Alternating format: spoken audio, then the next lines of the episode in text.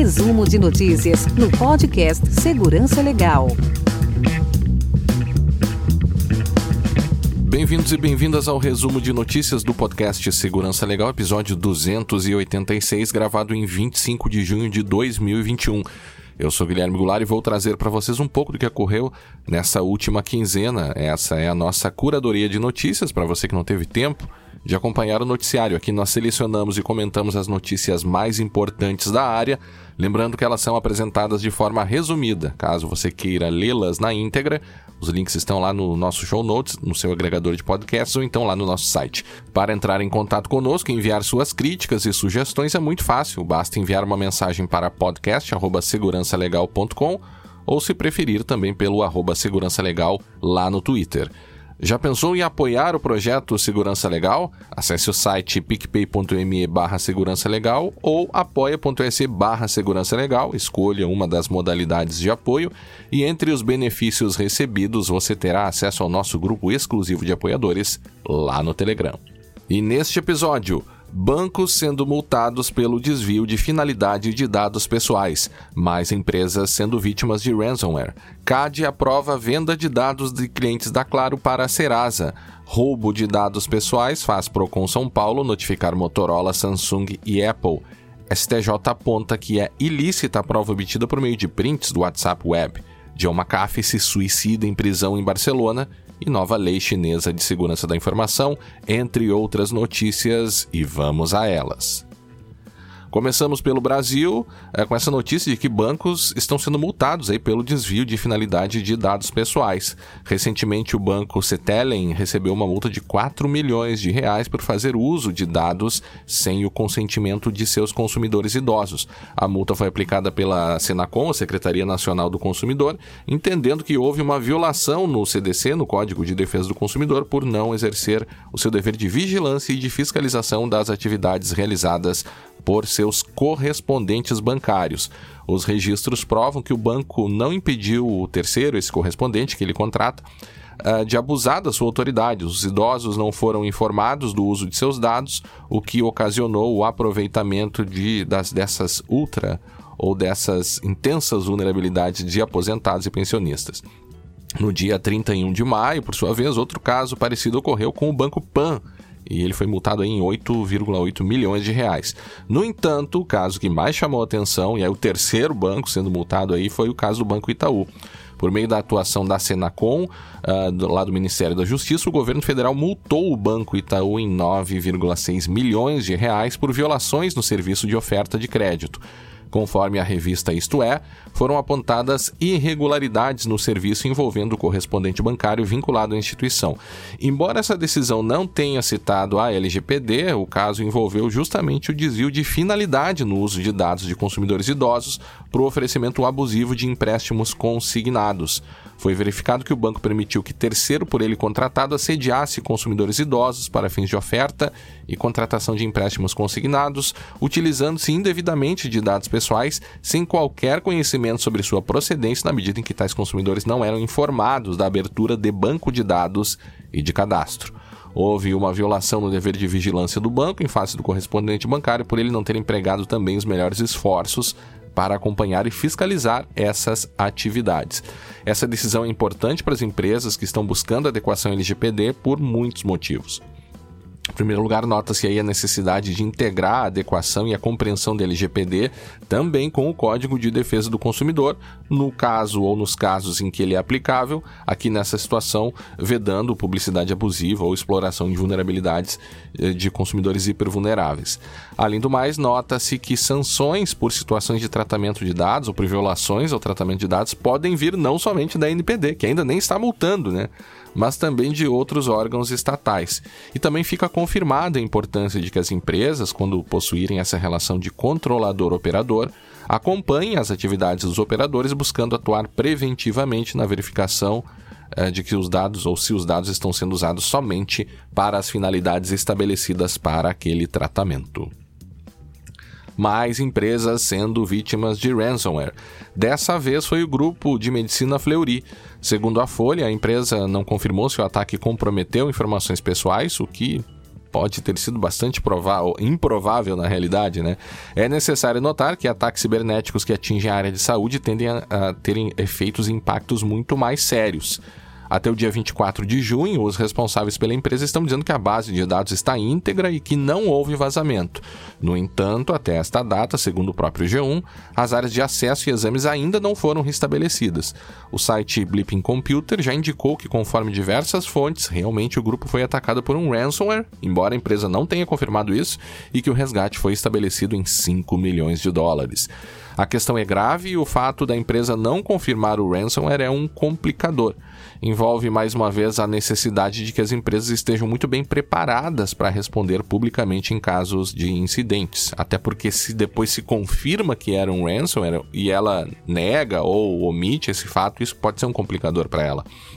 Outra questão é que o grupo é responsável também por outras marcas, inclusive o laboratório Weiman aqui daqui do Rio Grande do Sul, que também teve suas operações afetadas. Ontem mesmo eu conversei com um amigo é, que tinha feito exames nesse, nesse laboratório Weiman e ele disse que teve que refazer os exames. É, isso porque o, os resultados não estavam disponíveis. E aí, se a base está mesmo intacta, como a empresa disse, se ela estiver falando a verdade, é bastante provável que eles estejam tentando restabelecer os seus backups e os seus sistemas. No dia 24 ainda de junho, ontem, portanto, o grupo Weiman também informou que está começando a normalizar a sua operação.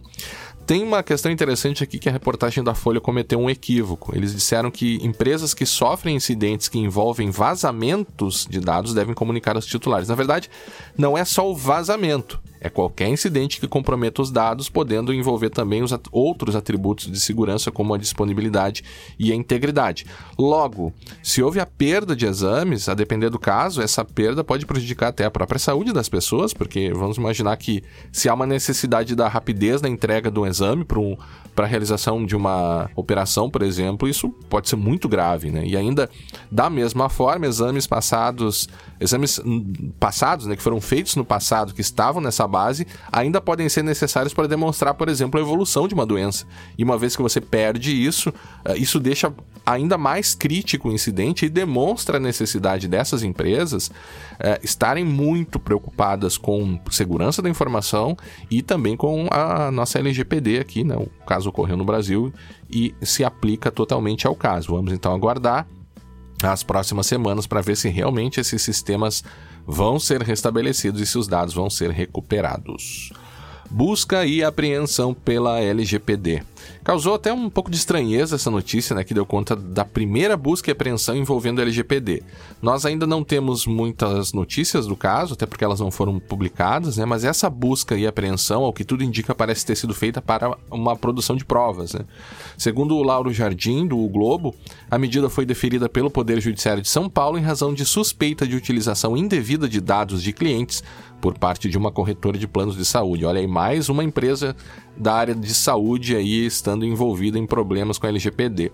Ocorre também que essa empresa, que a empresa autora, também alegou concorrência desleal no âmbito dos planos de saúde, ao afirmar, né, e afirmando que eh, eles acusaram a ré de usar meios fraudulentos para roubar sua clientela e também acusou, a acusou de explorar e utilizar informações de dados confidenciais que teriam sido, sido obtidos ilegalmente. Isso me lembra um caso bem antigo já no, no ramo é, dessas empresas que, que fazem têm vagas de emprego, né, oferecem e disponibilizam áreas para vagas de emprego, em que um caso antigo em que uma também é, é, tirou informações do banco de dados vulnerável da outra e passou a se utilizar dessas informações para oferecer vagas para o seu concorrente, e isso ficou reconhecido como uma concorrência desleal também.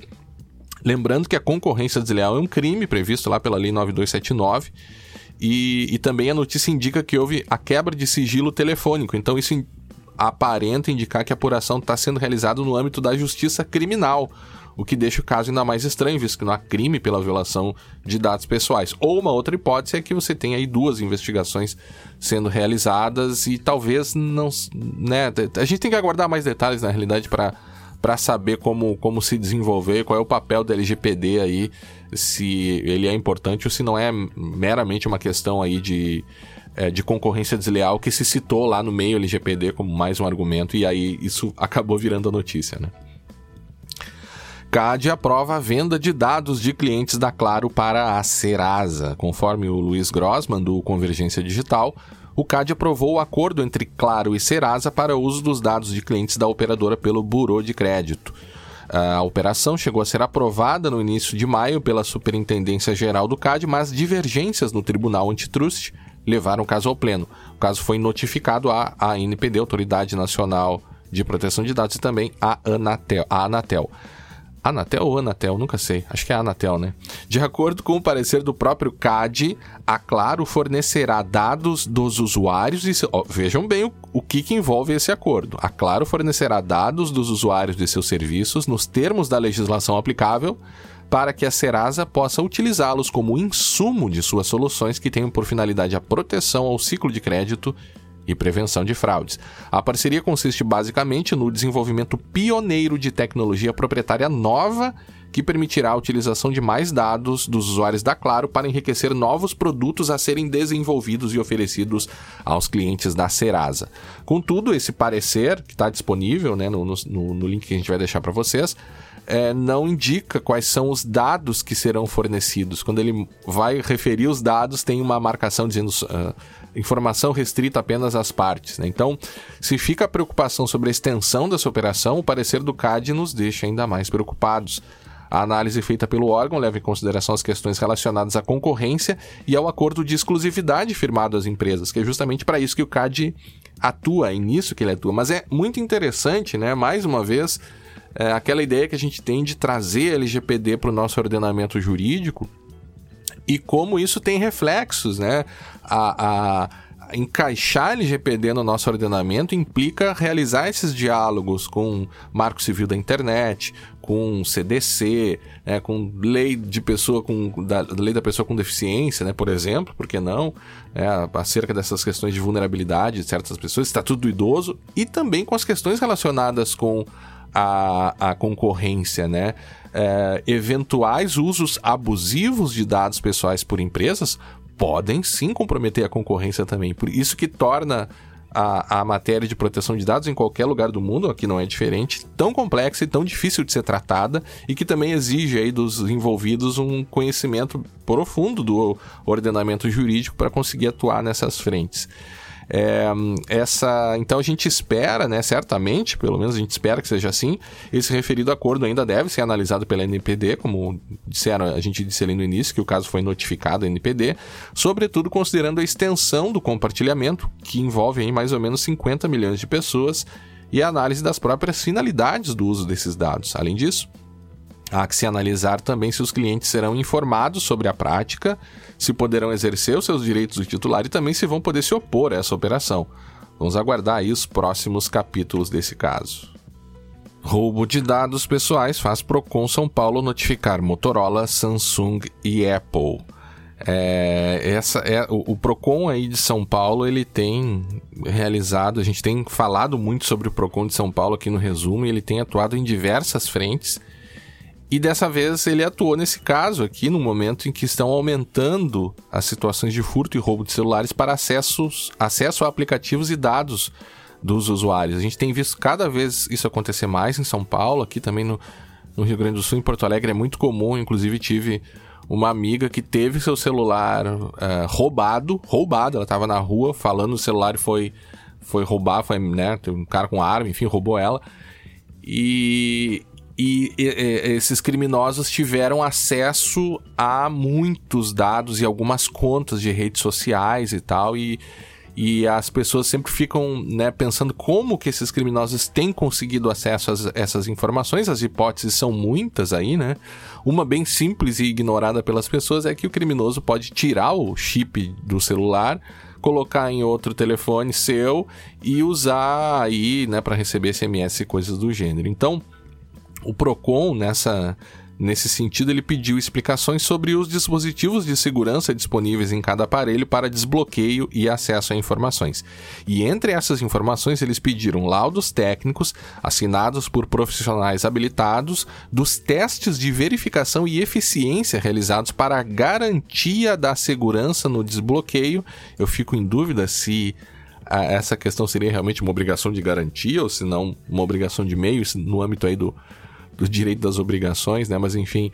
É, e acesso às informações cadastradas em todas as suas modalidades: senhas, códigos de segurança, reconhecimento de voz e facial, entre outros, e também os sistemas de bloqueio, exclusão de dados de forma remota e rastreamento. Em reportagem da Folha de São Paulo, ou a reportagem da Folha de São Paulo destacou essa tendência, inclusive da própria jurisprudência, dos bancos não ressarcirem valores nessas situações. Né? Porque o, o, o próprio dele, foi ouvido um delegado da Polícia Civil de São Paulo, o delegado Roberto Monteiro, ele diz os bancos não têm ressarcido valores quando é utilizada a senha pessoal. Eles falam o seguinte: a obrigação dos clientes é guardar a senha. Se vazou, é porque a pessoa foi displicente na guarda. E a gente sabe que o mundo real é bem mais complexo do que isso. A gente sabe que situações como essa que a gente comenta aqui. Uh, em que houve um, um roubo, não, ou seja, a pessoa não tem como controlar isso, é, deixa essa discussão muito mais complexa. E, de fato, a, a, falta de cuidado com a senha pessoal, e é isso que a jurisprudência é, reconhece, é, serviria como um ato exclusivo da vítima, ou seja, nesses casos se afasta a responsabilidade da outra parte, no caso o banco. É, mas é, justamente o problema é esse, é uma questão mais complexa. Trata-se do acesso físico ao celular e também ao próprio chip, como a gente comentou antes. Tira o chip, coloca em outro e recebe SMS de duplo fator de autenticação. A reportagem conta ainda um pouco sobre os métodos usados pelos criminosos uh, ele conseguiu identificar um dos mecanismos utilizados. Eles invadiram o e-mail da vítima e enviaram uma mensagem para XP Investimentos se passando pelo cliente, alegando estar com dificuldades para a movimentação de recursos em razão de falhas no sistema de reconhecimento facial. Solicitaram assim que o dinheiro fosse enviado para uma conta no Mercado Pago. A transferência de cerca de 33 mil reais foi feita porque era o mesmo CPF, ou seja, os criminosos criaram uma conta no Mercado Pago com os dados da pessoa uh, que teve o seu celular roubado, né? E de lá os criminosos movimentaram os recursos para outras contas em nomes de pessoas jurídicas. E com o Pix, com a rapidez, né? Dessas transferências, a coisa fica mais complexa. Uh, isso indica também que os criminosos podem estar usando, sim, esses uh, dados de desses grandes vazamentos que a gente tem visto aí para criar contas em nome dos atingidos e movimentar mais facilmente o dinheiro. A Febraban veio e se manifestou, afirmando que os aplicativos de banco são seguros desde o seu desenvolvimento até a sua utilização e não há registro de violação de segurança. E aí fica uma sensação ruim ao ler essa frase, porque por mais medidas de segurança que o Bacen imponha aos bancos e por mais avançados que os bancos estejam nessa questão de proteção uh, uh, e, e da segurança dos aplicativos, a gente sabe que não existe ambiente 100% seguro, não existe 100% de segurança, né? Então me parece que a Febraban pecou um pouco que eu dizer que os aplicativos são sempre seguros. É seguros em relação a quê? É, se você tem acesso à plataforma e ao chip, será que é, é, eventualmente coisas dessa natureza de repente não podem estar escapando aos, aos desenvolvedores? Né? Tanto é assim que essas fraudes estão ocorrendo, não é mentira, não é uma fake news, são coisas que estão acontecendo. Então, é, eu acho que seria talvez até mais interessante é, em, é, estabelecer é, outras regras mais específicas para o, a, os bancos, né? E a Febraban e o Banco Central conseguem fazer isso, estabelecer certos padrões, enfim, do que ir lá na outra ponta, que são os desenvolvedores, dos, dos né, os fabricantes dos telefones, que tem uma relação tanto quanto indireta com o caso. É, é um caso bem complexo aqui, a gente tem que reconhecer, né? É, envolve até mesmo questões como transferência de certos riscos do banco para o correntista e ainda a própria definição dos níveis de segurança dos aplicativos em caso de acesso físico ao dispositivo. É, poderia o PROCON ainda, ou o Poder Judiciário, obrigar todas as empresas, as fabricantes de telefones, a se adaptar, a adaptarem seus sistemas operacionais para implementarem medidas de segurança estabelecidas pelo Estado? Será que se houvesse essa obrigação, isso não deveria ser feito por lei, por exemplo? Não seria o interesse daí dos bancos promoverem medidas de segurança mais fortes, levando em consideração essa nova ameaça que se coloca, acessos físicos aos dispositivos?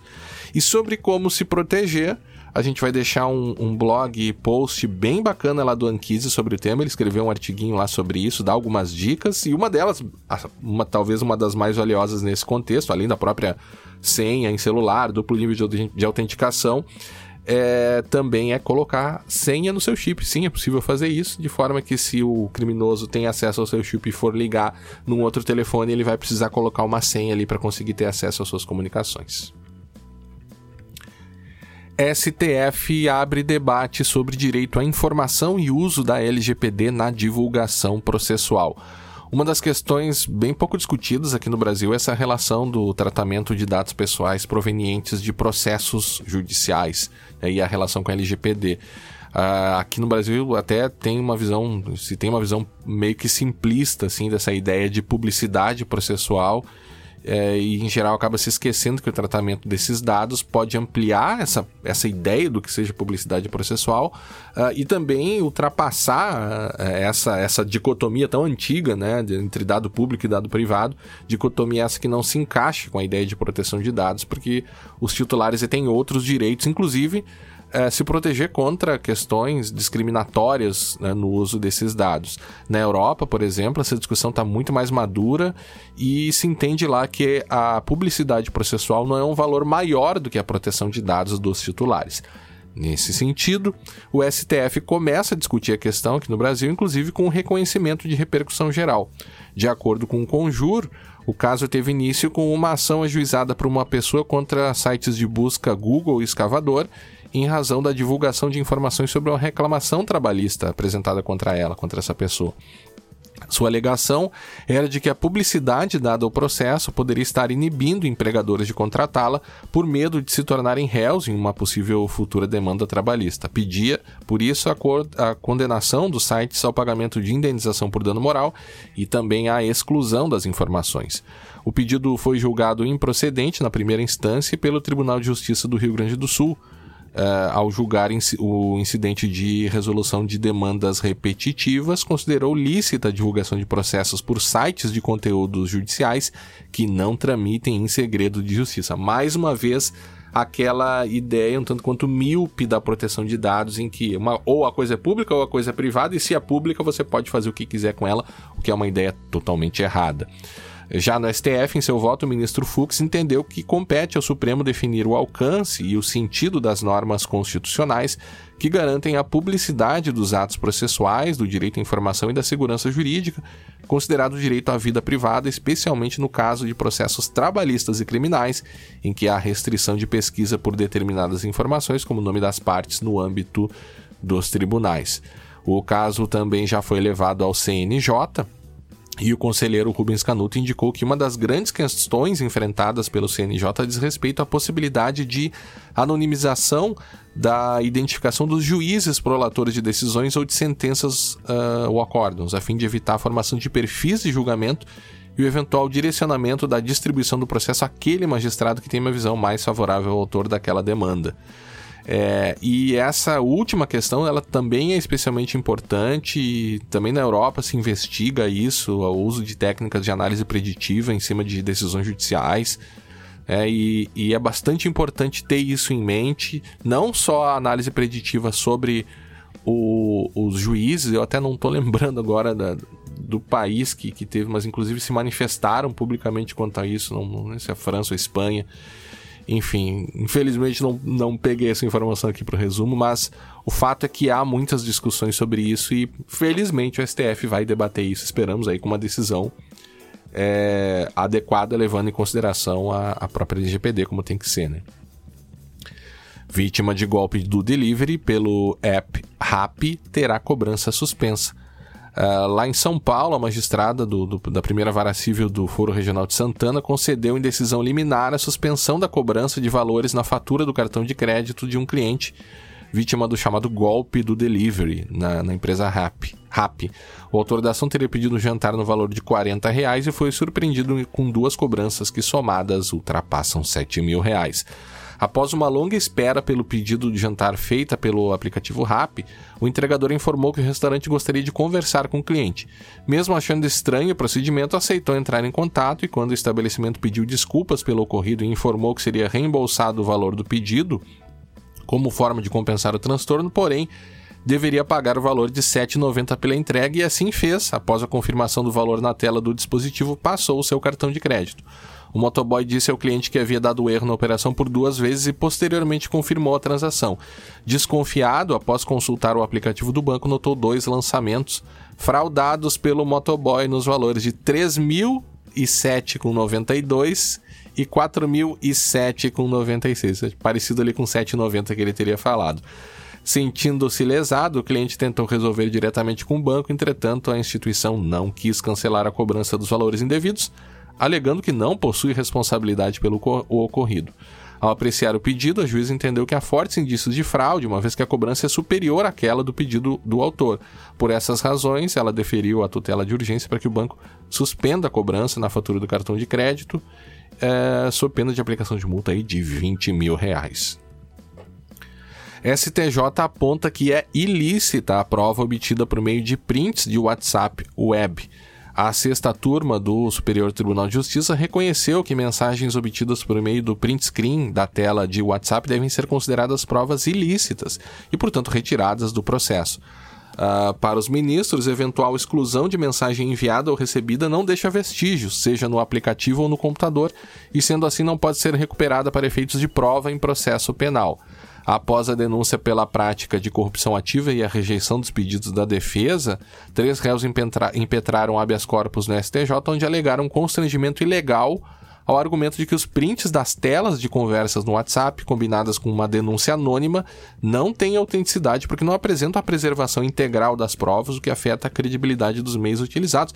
E eles estão cobertos de razão é, diante desses argumentos.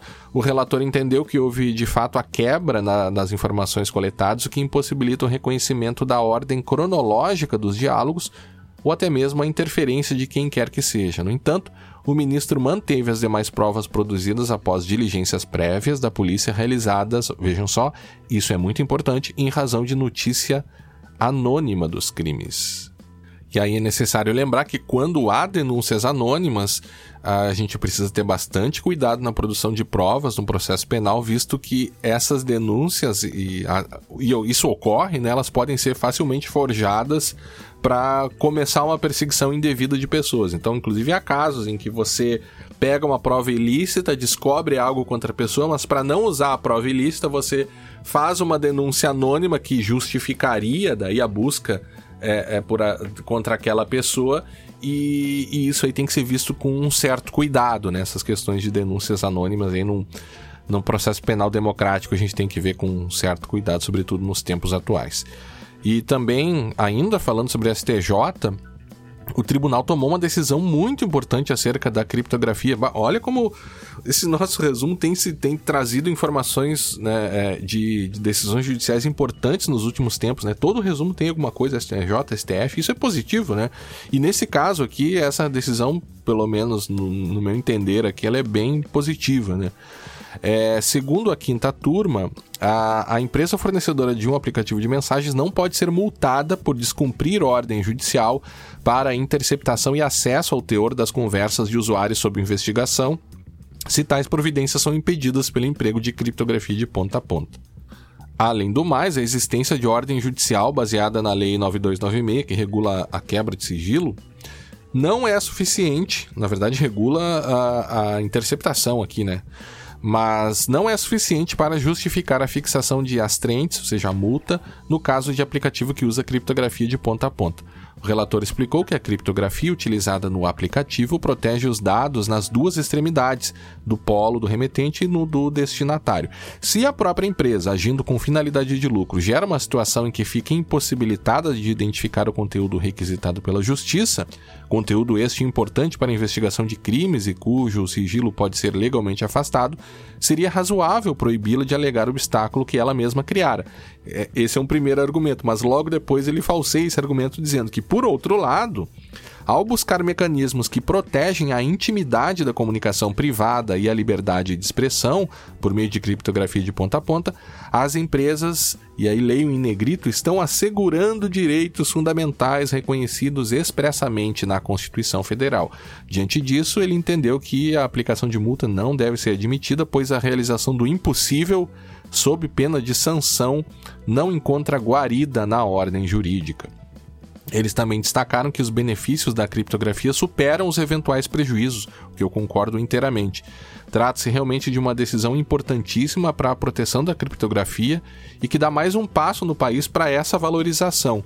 Via de regra, as forças de investigação policial são a favor dessas técnicas de Golden Key ou até mesmo do enfraquecimento da criptografia. A decisão, ao considerar a criptografia como um meio de proteção de direitos fundamentais, atrai toda essa carga dos direitos fundamentais para o caso. E por fim, eles ainda destacaram que o STF está com casos em julgamento envolvendo o mesmo tema e que eles caminham para o entendimento de que a ciência corrobora a impossibilidade técnica de interceptar dados criptografados ponta a ponta. Inclusive, essa decisão veio lá pelo, pelo nosso grupo do, do Telegram, do Segurança Legal, e causou intensos e calorosos debates, por sinal muito interessantes, sobre esse caso que a gente lê aqui. E também uh, tem algumas notícias aqui, as, as, famosas rapidinhas, né? O, o, o malware, o ransomware da, da, do Prometheus atacou aí a, o Chili Beans, né? Aquela empresa de óculos e um sindicato brasileiro com o ransomware. Esse ransomware do Prometheus, supostamente, se diz a notícia aqui do Tecmundo, invadiu a rede de dados da empresa brasileira de acessórios Chili Beans na manhã da terça-feira, dia 15, do último dia 15. Além disso, também o, foi atingido o Sindicato de Empresários e Profissionais Autônomos da Corretagem e da Distribuição de Seguros, o SINCOR. Banco Central cria novo procedimento para devolução de valores em transferências feitas por PIX, aí na resolução BCB 103. A NPD promove audiências para discutir regras para relatório de impacto. A Autoridade Nacional de Proteção de Dados está realizando reuniões técnicas com transmissão pela internet sobre a regulamentação do relatório de impacto à produção de dados. Essas reuniões ocorreram dia 21 e 23 e estão ocorrendo hoje, dia 25, é, inclusive com transmissão pelo canal da NPD no YouTube, vão ficar disponíveis ao público aqui, basta tá lá no show notes o endereço, inclusive. Aeroporto de Congonhas adota reconhecimento facial o, e o uso de biometria avança pelo Brasil. Especificamente sobre o caso, aqui duas questões emergem. Apesar da notícia dar conta que o SERPO promete que a coleta biométrica respeita a privacidade de dados, será que realmente os princípios de proteção de dados estão sendo protegidos nesse caso? A gente poderia, por exemplo, se opor a esse tratamento? E outra coisa, acho que mais importante do que isso, nessa situação atual, isso foge um pouco de segurança da informação e direito da tecnologia ou proteção de dados, mas começar um projeto de biometria facial em aeroportos durante uma pandemia, obrigando o passageiro a retirar a máscara. Isso realmente não parece uma boa ideia, né? Péssimo timing do início dessa, dessa operação. MP reitera pedido de suspensão da nova política de privacidade do WhatsApp e pede pena de multa diária de 100 mil reais pela violação.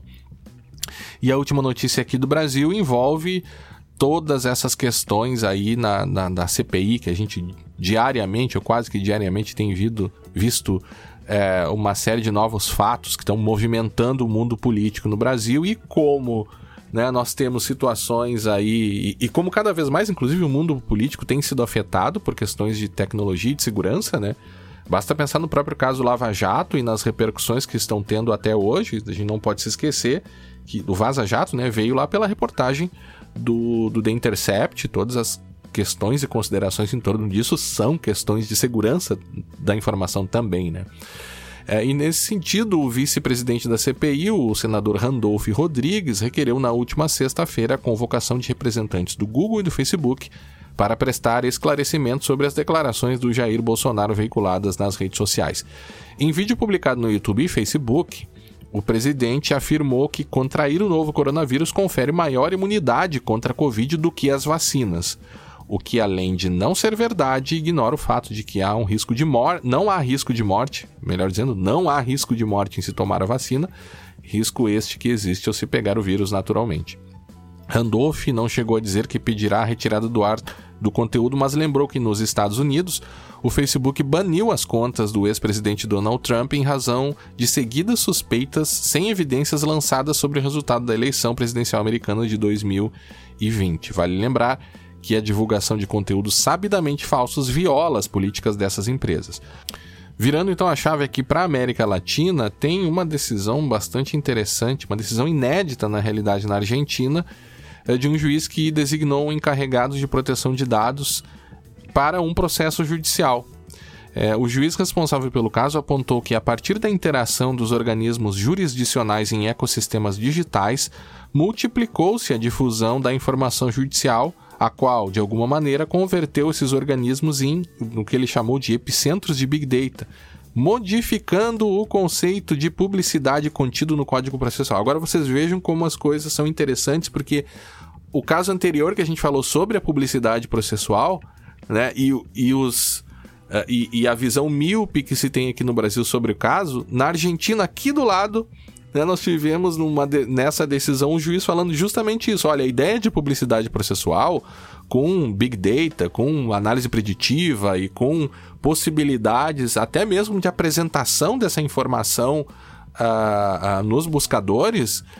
modifica a ideia de publicidade. Inclusive, até tratei um pouco sobre isso na minha tese, na parte do, do direito ao esquecimento e ao direito à desindexação, que está assim bastante ligado com essas questões, ou seja, o direito do titular poder inclusive se opor a certos tratamentos.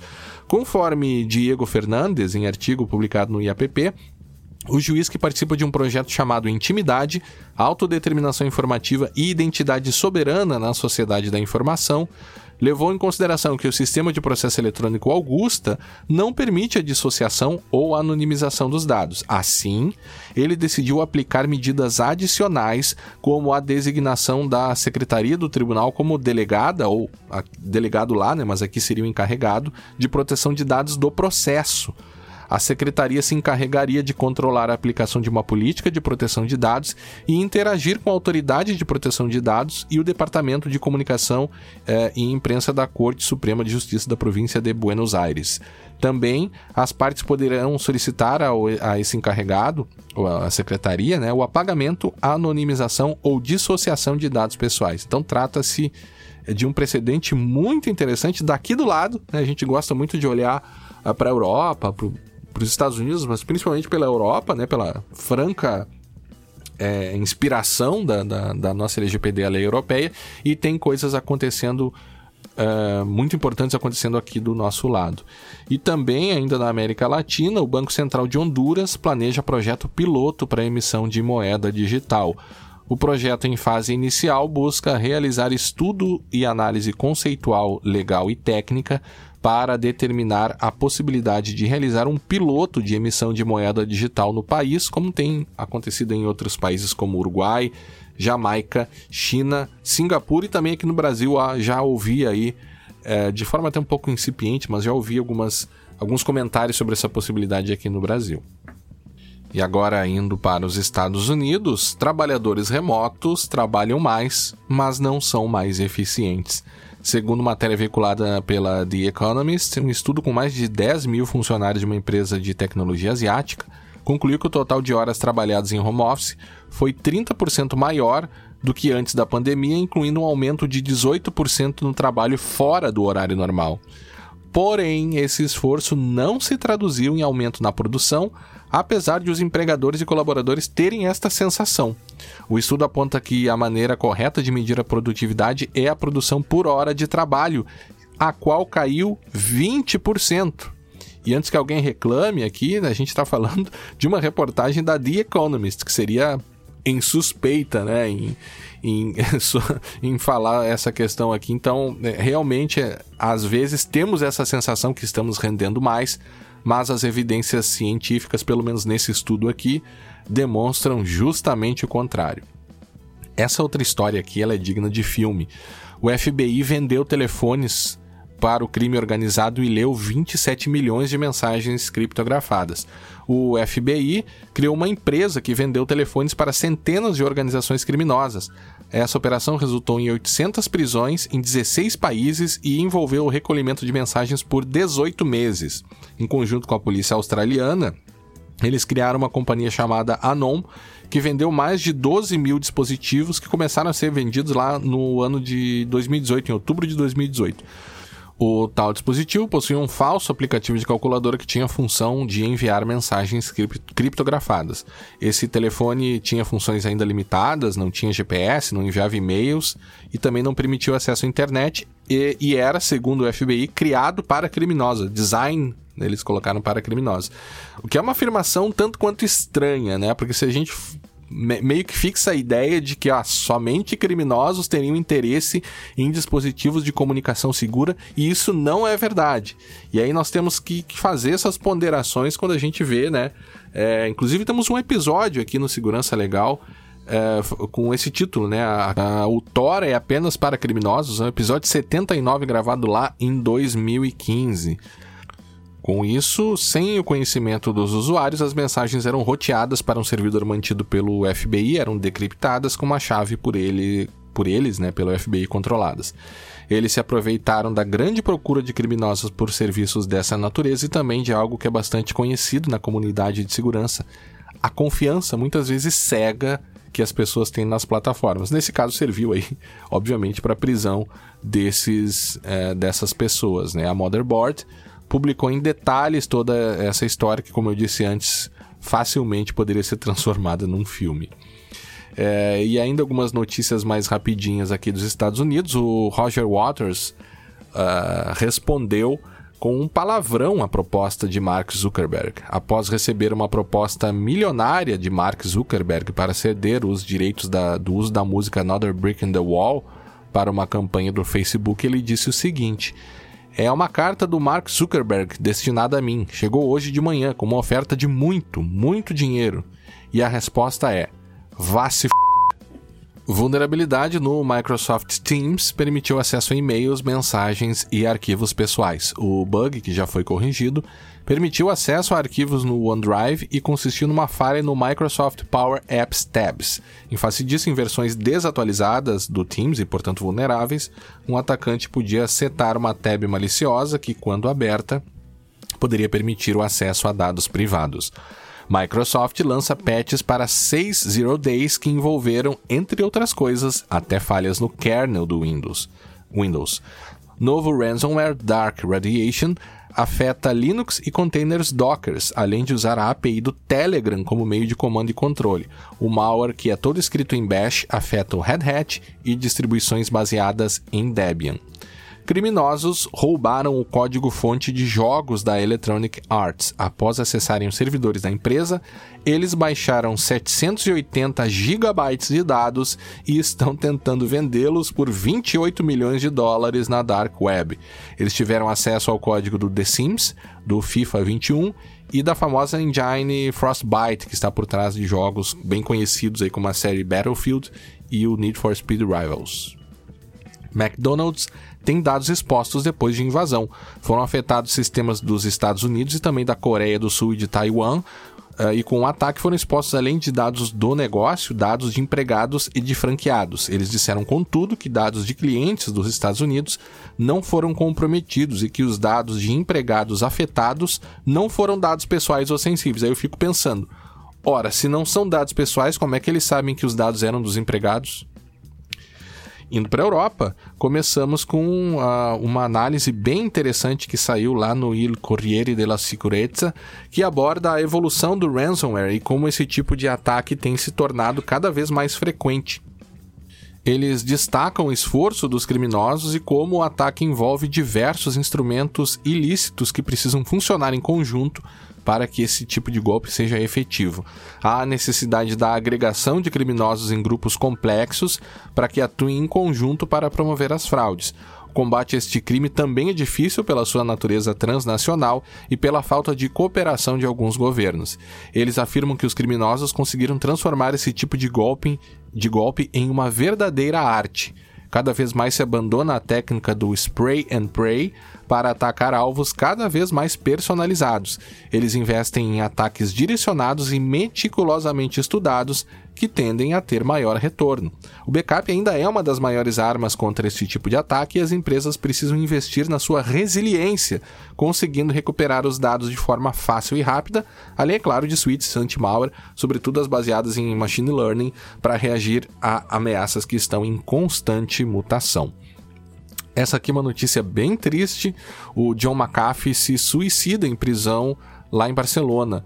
É, talvez a notícia mais impactante e ao mesmo tempo triste desse resumo. Conforme noticia o El País, O fundador do antivírus McAfee foi encontrado morto na tarde do dia 23 na prisão de Sant Esteves de Ses Rovires, em Barcelona. Tudo indica que foi um suicídio. Ele estava preso esperando para ser extraditado para os Estados Unidos.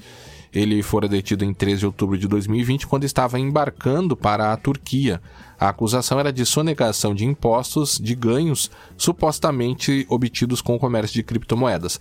O McAfee, todo mundo sabe, teve uma vida muito controvertida, né? Para além da sua atividade empresarial, ele até mesmo foi suspeito de um assassinato, do assassinato de um vizinho lá em 2012 e depois preso na Guatemala para prestar depoimento sobre o crime em que ninguém foi acusado. Em 2019, foi preso na República Dominicana com armas em seu iate particular. A gente vai deixar aqui no show notes uh, uma reportagem com alguns fatos da vida do empresário que até se candidatou à presidência dos Estados Unidos. E também o nosso apoiador, o Eric Taiwil, deixou lá no nosso grupo a indicação de um documentário do Netflix sobre ele, de nome Gringo: The Dangerous Life of John McAfee. John McAfee tinha 75 anos. IKEA é multada em 1,1 milhões de euros por espionar empregados. A filial francesa da empresa sueca de varejo de imóveis foi considerada culpada de espionagem ilegal de funcionários, sendo condenada a pagar aí os 1,1 milhões de euros em multas e danos. De acordo com a decisão veiculada pelo portal de notícias IT Pro, a varejista recebeu dados pessoais por meios fraudulentos entre 2009 e 2012, sendo que a acusação apontava que a vigilância de funcionários ocorria desde o início dos anos 2000. A prática incluía o pagamento de valores para obtenção de acesso aos arquivos da polícia. Vejam vocês, seria o equivalente aqui ao acessar talvez o consultas integradas aqui para do Rio Grande do Sul para ter acesso à, vida de funcionários, né? E também o emprego de detetives particulares para coletar informações sobre a equipe da IKEA e de clientes considerados potencialmente problemáticos pela empresa. Em um dos casos apurados pelos juízes franceses, um, funcio funcionário que buscava as verbas de seguro-desemprego teve seus dados bancários acessados pela IKEA France devido a suspeitas de fraude por parte do empregado. O primeiro alerta da prática criminosa veio do sindicato da IKEA em 2012, onde os trabalhadores alegavam ter sido submetidos a essa vigilância. E essa decisão marca e fixa uma discussão bem importante que é a consideração das leis de proteção de dados também para os empregados das empresas como a sua autonomia privada é diminuída dos funcionários, né, e portanto eles raramente podem consentir com certas práticas, há que se ter um cuidado redobrado no uso dos seus dados pessoais. Com tudo que a gente viu aqui, na realidade é, é algo pior, né, é algo de uma prática assim francamente ilícita de acesso indevido até a bases policiais, o que não se admite em hipótese nenhuma, mas serve como alerta né, para que as empresas que, que para que as empresas também evitem, né, o, agora com as leis de proteção de dados, mais ainda esse tipo de prática. Algumas notícias rapidinhas da Europa. A Autoridade de Proteção de Dados francesa, o CNIL, lançou um guia com recomendações para a proteção dos direitos digitais de crianças. Entre as recomendações estão encorajar os menores a exercer seus direitos, olha que interessante, né? Que os pais devem, que é uma coisa que a gente não vê muito aqui no Brasil, né? Encorajar crianças a conhecer certos direitos, mesmo que de maneira inicial, e sobre como exercê-los. É uma questão de cidadania bem importante, né? É, que os pais devem acompanhar a educação das crianças no uso das novas tecnologias, buscar consentimento dos pais para o tratamento de dados de menores, além de prever garantias específicas para proteger os interesses das crianças. O mesmo CENIL também aprovou um código de conduta direcionado aos provedores de serviços de nuvem, criado lá pelo pessoal do Cloud Infrastructure Service Providers Europe. Esses códigos correspondem às regras de boas práticas e de governança, corresponde ao que seria né, as, as regras de boas práticas e de governança previstas nas no, na nossa LGPD. O objetivo é fazer com que os componentes de uma determinada atividade consigam estar em conformidade com a legislação do seu setor, servindo aí como um método de conformidade e de soluções práticas para problemas comuns uh, em uma perspectiva operacional. Pesquisa da Trend Micro mostra que 67% dos italianos que trabalham com segurança da informação estão sobrecarregados emocionalmente com sua atividade. Você que trabalha com segurança da informação e que nos escuta se sente emocionalmente sobrecarregado? Será que os resultados aqui no Brasil seriam maiores ou menores do que a pesquisa feita lá na Itália. Amazon pode sofrer a maior multa já imposta com base na GDPR. As autoridades europeias estão trabalhando em um processo que pode culminar na imposição de uma multa de mais de 425 milhões contra a Amazon pela violação da GDPR. Já um esboço da decisão realizado pela Comissão de Proteção de Dados de Luxemburgo. A multa não está relacionada com os serviços da AWS, mas com a coleta e uso de dados pessoais pela própria Amazon enquanto prestador de serviços, ao que tudo indica, né? Eu não, não, não li a decisão e acho que ainda eh, esse esboço não está público. Uh, mas para os seus, seus consumidores. A decisão final ainda deve demorar mais alguns meses para sair. E a gente começa as notícias da Ásia com a importante informação da nova Lei de Segurança da Informação sendo aprovada lá na China. A chamada Lei de Segurança de Dados da República Popular da China, a sigla seria DSL no inglês, entrará em vigor em setembro deste ano. Entre as questões importantes aprovadas eh, estão o estabelecimento de mecanismos de coordenação e dos deveres de cada autoridade governamental, o encorajamento do desenvolvimento de dados para tornar os serviços públicos mais inteligentes, inclusive considerando as necessidades de pessoas idosas e com deficiências, uh, o estabelecimento de políticas acerca da catalogação e categorização dos dados, que deverão ser desenvolvidas por cada região e departamento da China, controles de risco, políticas né, também para o controle de risco, meios de contingência e regras de antidiscriminação. Outras regras complementares sobre tais políticas, a, a lei prevê, ainda vão ser estabelecidas no futuro. É, e também é, eles estão trazendo por essa lei uma série de obrigações de segurança, inclusive com a manutenção de um sistema de gestão de segurança o que inclui até mesmo a obtenção de algumas autorizações e licenças para certos tratamentos de dados, a proteção de segurança dos dados governamentais de maneira geral e, como não poderia deixar de ser lá na China, né, aumentar a punição por violações à lei. Assim como ocorre com outras legislações, ela será aplicável aos serviços conduzidos e mantidos por organizações de fora da China, mas que são prestadas em seu território. A Alibaba é hackeado e um bilhão de dados de clientes foram roubados. Conforme as informações do Olhar Digital, o grupo Alibaba, o gigante chinês do e-commerce, foi vítima mais recente, foi a vítima mais recente de um ataque de crackers. É, na verdade, eles falaram hackers na reportagem do Olhar Digital. Eu que estou trocando por crackers aqui, ou criminosos, para evitar aquele erro da gente ficar chamando hackers, ou sempre identificar hackers como criminosos. No entanto, as fontes indicam que desta vez o caso não está ligado a um ransomware, mas sim a um dos parceiros da companhia. Bilhões de informações privadas de clientes teriam sido roubadas, ou seja, caso já tenham usado algum dos serviços do Alibaba, é, você ouvinte, né, existe a possibilidade de que os seus dados também tenham sido comprometidos. A lista de vazamentos inclui nome de usuários, números de telefone e outras informações confidenciais. O que chama a atenção é que os dados foram roubados por um dos comerciantes afiliados à plataforma de vendas usando um software rastreador discretamente implementado na infraestrutura do Taobao. A ameaça operou em um segundo plano por vários meses antes que o grupo Alibaba finalmente a detectasse. E aí duas questões chamam a atenção. Primeira, a primeira é o fato do ataque ter partido de alguém que teria acesso legítimo aos dados. E a gente precisa lembrar que essas relações são realmente muito importantes é, e muitas vezes negligenciadas pelas equipes de segurança da informação. Permitir acessos de terceiros de forma, il, é, de forma legítima deve ser fonte de preocupação das empresas, né? E sobretudo quando se aplicam leis de proteção de dados. E também a segunda questão é que, considerando que muitos brasileiros compram na plataforma, há sim a real possibilidade de que os dados de brasileiros também tenham sido comprometidos.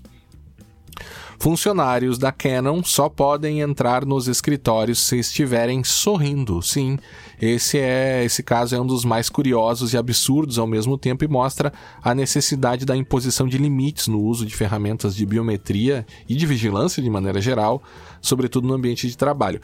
A Canon criou um sistema de reconhecimento facial que só deixa os usuários entrarem no escritório se estiverem sorrindo. Segundo reportagem, a reportagem do The Verge, isso garantiria que os empregados estejam felizes 100% do tempo, claro, né? é, o que parece algo retirado das páginas do livro 1984. A reportagem diz que isso não é exclusividade somente da China e cita o caso da Amazon, que é reconhecida por tentar aumentar a produtividade às custas da saúde, no caso mental dos empregados, nesse caso. Né? E a gente tem comentado, é interessante destacar isso, né? A gente tem comentado é, questões de violação é, envolvendo as novas tecnologias, né, violações essas que atingem os direitos dos empregados em quase todos os resumos de notícias. É, e a gente meio que tem uma certa mística, assim, né, que essas empresas de tecnologia, né, aquela coisa do, dos escritórios bacanas, né, da, do, do, do fliperama, né, dos escorregadores, das geladeiras com cerveja para o final do expediente. A gente costuma ver isso em, em algumas dessas empresas. No entanto, a gente também vê essas questões que são bem sérias, é algo bem complexo.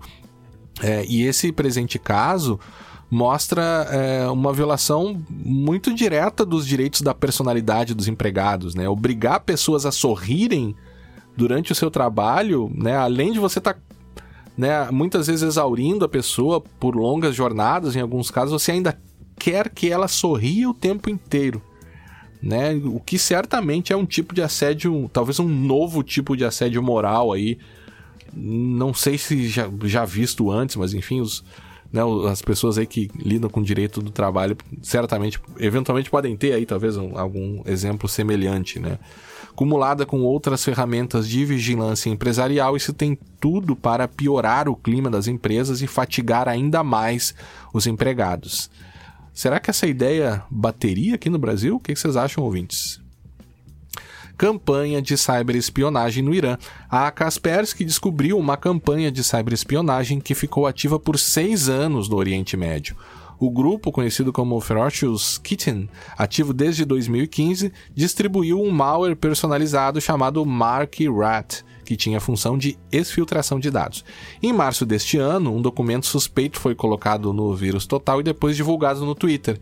Esse documento, que era de fato um documento, um ponto .doc, indicava conter um vídeo contra o regime iraniano. Ao abrir o documento, era pedido ao usuário para habilitar a reprodução de tal vídeo, e quando essa ação era feita pelo usuário, o computador era, era infectado, o que envolvia a execução de algumas macros maliciosas também. Após esta infecção, um keylogger uh, era instalado um keylogger e também era possível fazer download e upload de arquivos. Outras variantes do malware ainda podiam comprometer serviços como o Telegram e o Chrome. A gente vai deixar no show notes toda a excelente documentação técnica feita pela Kaspersky pelo ataque. Se você tem aí interesse em conhecer os detalhes técnicos, vai lá no show notes. E ainda duas notícias rapidinhas da Ásia. A Coreia do Norte usou falha em VPN para invadir Instituto de Pesquisa Nuclear sul-coreano. E a polícia da Ucrânia prendeu a gangue do Klop, que aplicava golpes de ransomware. Eles são acusados de praticar golpes contra empresas americanas e sul-coreanas e também chegaram a ter acesso até mesmo a dados da Bombardier. E nós finalizamos com essa notícia da África, né? Um novo malware ataca missões diplomáticas e empresas de telecomunicações africanas. É, conhecido como Turian, esse malware foi criado para atingir primariamente missões diplomáticas e empresas de telecomunicações africanas e do Oriente Médio. Ele foi desenvolvido pelo grupo Backdoor Diplomacy, que afetava tanto máquinas Windows como Linux, e olha a necessidade de um anti-malware em Linux também. O ataque começava com um comprometimento de web servers com vulnerabilidades ativas para instalar o backdoor. Posteriormente, o grupo conseguia, por meio desse backdoor, detectar o uso de mídias removíveis e copiar o seu conteúdo. Além disso, também conseguiam tirar screenshots, criar, mover e deletar arquivos. Esse grupo ainda compartilhava táticas e técnicas de grupos da Ásia, como o Gelsim... Gelsimium Cyber Espionage, desculpe, pelo, pela pronúncia, e também o Calypso, que são dois grupos. Né? Trata-se, segundo os pesquisadores, de uma evolução do malware Quarian, usado em 2013 contra missões diplomáticas americanas e sírias. Agradecemos então a todos que nos acompanharam até aqui. Este episódio contou com a produção de Guilherme Goulart, Camila Fanslau e Vinícius Castilhos. Aguardamos todos na próxima edição do podcast Segurança Legal e não se esqueçam, quem puder, fique em casa, use máscara e se proteja. Até a próxima.